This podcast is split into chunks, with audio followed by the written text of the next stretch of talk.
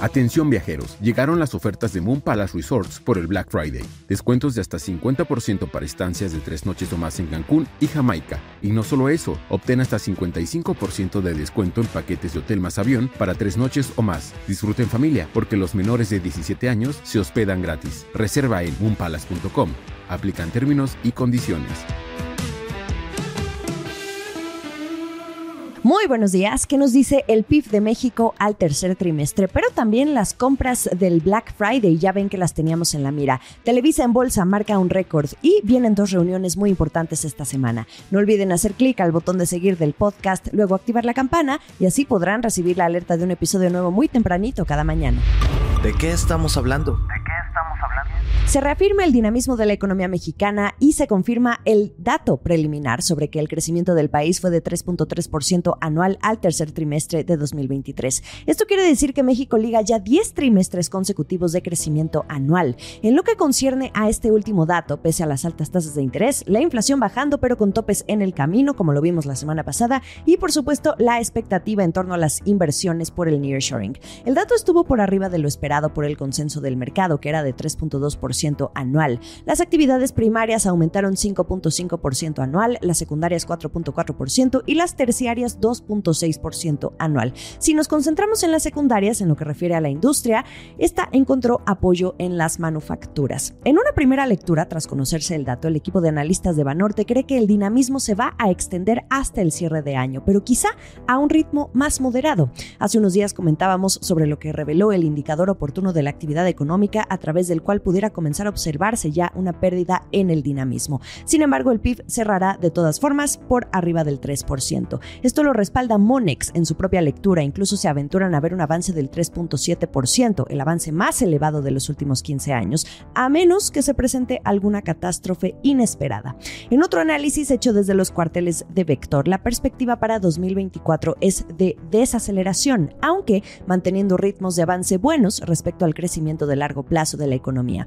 Al igual que Banorte, esperan que el PIB del próximo año para México tenga un avance de 2.4%. Y mientras esperamos a que se desarrolle esta historia, concentrémonos en el recuento que ya tenemos. Si contamos los primeros nueve meses de 2023, de enero a septiembre, y con series desestacionalizadas, el PIB de México aumentó 3.4% a tasa anual.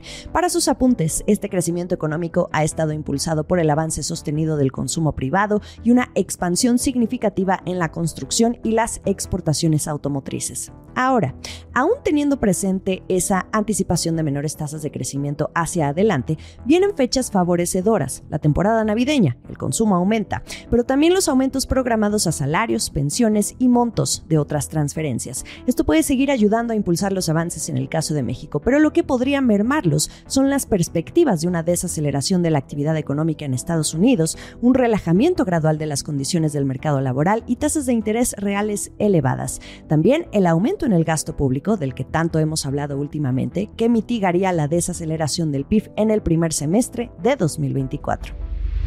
Esto es el dato del día. ¿Cómo estuvo el Black Friday en Estados Unidos? Tenemos las primeras cifras cortesía de Adobe Analytics. Las personas gastaron la cifra récord de 9.800 millones de dólares, pero en Internet. Los tiempos ya cambiaron. ¿Se acuerdan cuando en la tele era todo un acontecimiento ver cómo la gente se amontonaba para ser de los primeros con carrito en mano para entrar a una tienda?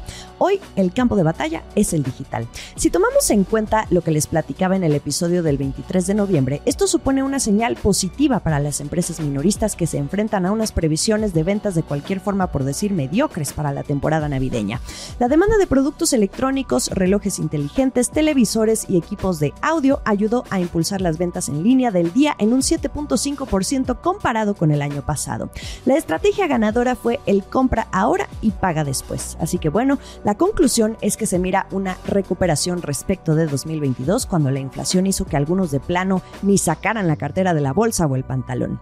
El consumidor estadounidense se deja ver resistente. Acciones y reacciones.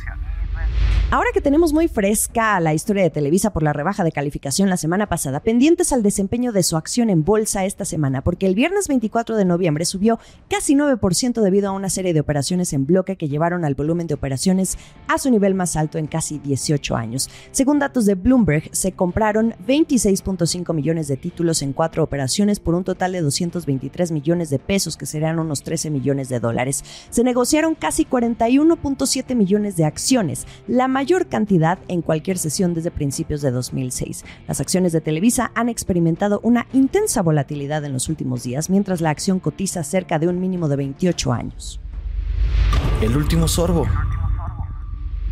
Esta semana, a partir del jueves, ocurre uno de los eventos más importantes en materia climática, la cumbre COP28 en Dubái, en la que se espera se publique una nueva hoja de ruta para los sistemas alimentarios mundiales, que generan alrededor de un tercio de las emisiones globales de gases de efecto invernadero.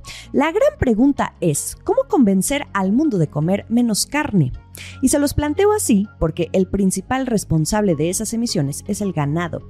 Habrá representantes de más de 190 países debatiendo y presentando sus propuestas, mientras que los inversionistas también van a estar atentos a las garantías que se les ofrezcan en medio de la preocupación de que algunos proyectos voluntarios existentes hacen poco o nada para frenar el cambio climático. Y mientras unos discuten sobre el clima, otros van a estar discutiendo sobre el petróleo. Vaya contraste.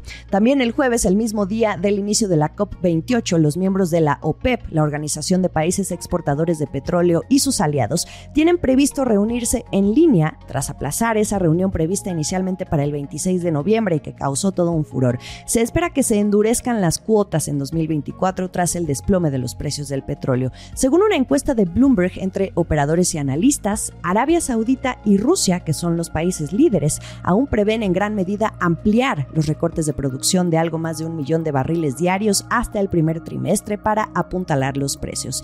Seis de los encuestados pronostican que los recortes adicionales se van a repartir entre la OPEP y sus socios, mientras que dos prevén que los impongan Riad y Moscú en solitario.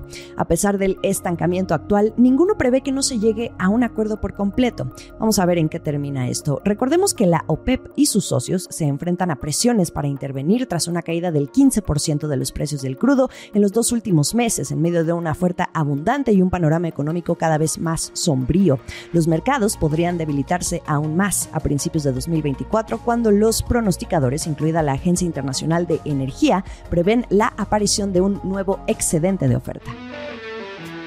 Iniciamos la última semana de noviembre. ¿Quién ya anda en modo Navidad? Vienen buenos temas hacia el cierre de año, así que cerremos juntos los últimos días de 2023 con lo mejor de la información económica y de negocios, por supuesto, a través de la estrategia del día. Estamos en ex Twitter, arroba la estrategia MX o como arroba Jimena Tolama, en Instagram, más allá del micrófono, como arroba Jimena Business y en YouTube, los episodios completos. ¡Feliz día! Esta fue la estrategia del día, escrito y narrado por Jimena Tolama, producido por Arturo Luna y Daniel Hernández. Que tengas un día muy productivo.